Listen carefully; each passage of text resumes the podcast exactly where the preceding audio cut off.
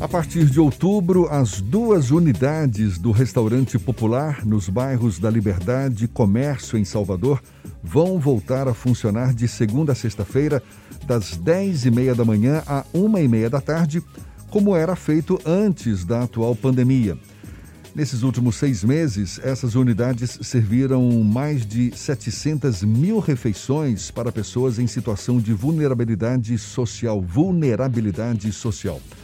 Para falar mais sobre o assunto e outras ações para as pessoas em vulnerabilidade, a gente conversa agora com o secretário de Justiça, Direitos Humanos e Desenvolvimento Social, Carlos Martins. Seja bem-vindo. Bom dia, secretário.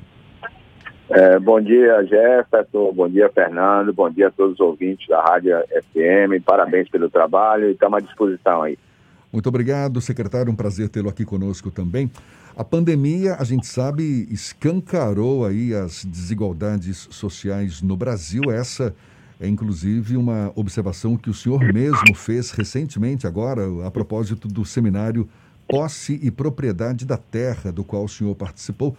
Como o governo vem lidando com essa questão? Quais as ações vêm sendo desenvolvidas para diminuir essas desigualdades, secretário? Bom, Jeff, você sabe que a Secretaria de Justiça, Direitos Humanos e Desenvolvimento Social é uma secretaria muito complexa, porque pega então, vários aspectos da garantia de direitos das pessoas, desde a criança e adolescente, passando por violência contra a mulher, contra o público LGBT, idosos, é, segurança alimentar. Então, é uma secretaria que preza fundamentalmente pelos direitos humanos.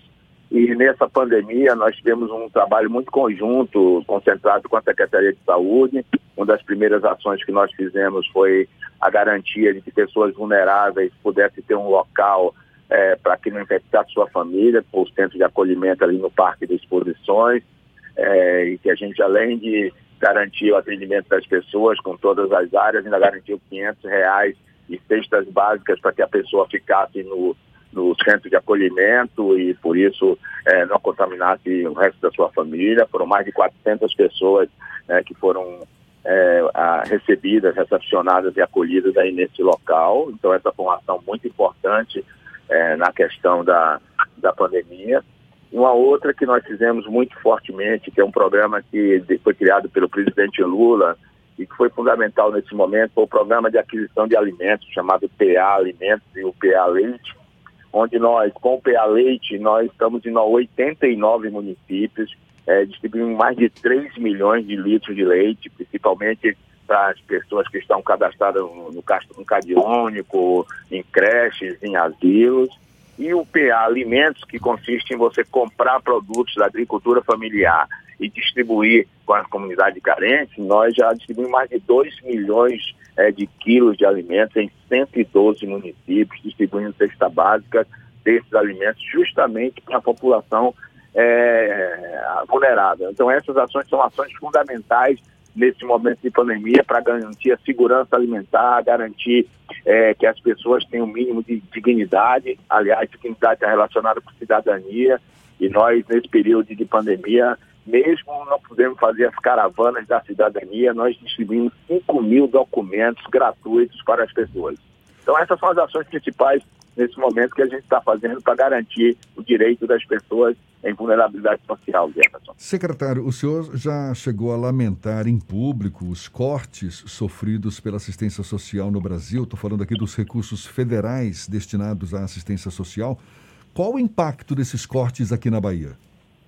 muito forte, viu, Emerson, Jefferson? Por quê? Porque, infelizmente, é, o, o, a, houve, com a queda da economia é, e a retração econômica, houve uma queda na arrecadação dos estados e dos municípios também, e nós estamos, tanto os municípios como os estados, fazendo das tripas corações para garantir o funcionamento do serviço, garantir pagamento de salários, e a assistência social tem sofrido muito, porque os cortes foram muito fortes, muito violentos, e que a gente está fazendo todo o trabalho para manter. Só para você ter uma ideia, nós tem, temos 55 milhões para cofinanciar várias atividades nos municípios, como os CRAs, CREAS, os centros POPs, ou seja, que cuida da população de rua, que você falou muito bem, eu tive nesse debate, vimos que o crescimento da população de rua é, foi muito forte nesse momento nos municípios, e a gente está fazendo todo esforço para que o governo federal, através do chamado orçamento de guerra, cubra efetivamente várias ações, mas ainda não tem acontecido.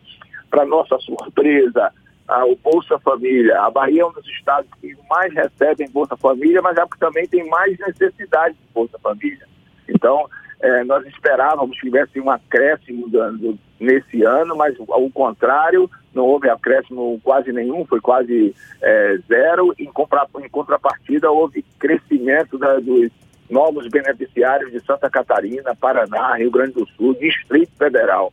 Então, é uma preocupação muito grande, isso afeta o cofinanciamento, afeta todas as áreas nossas de segurança alimentar, afeta a garantia dos direitos humanos, então a gente vê com muita preocupação essa coisa. Nós temos apelado para alguns deputados, parlamentares, para que destinem é, emendas parlamentares para, as nossas, para a nossa assistência social, para fortalecer o SUAS, mas é uma realidade que nos preocupa muito, mas muito mesmo, Jefferson.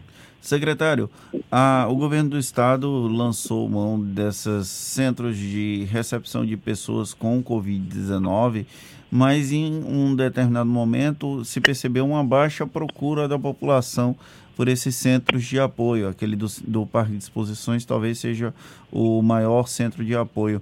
Como foi, passados seis meses desse período da pandemia, como foi a adesão da população a esses centros de apoio e a outra pergunta é: existe a perspectiva de manutenção durante quanto tempo desse tipo de é, estrutura por parte do governo da Bahia?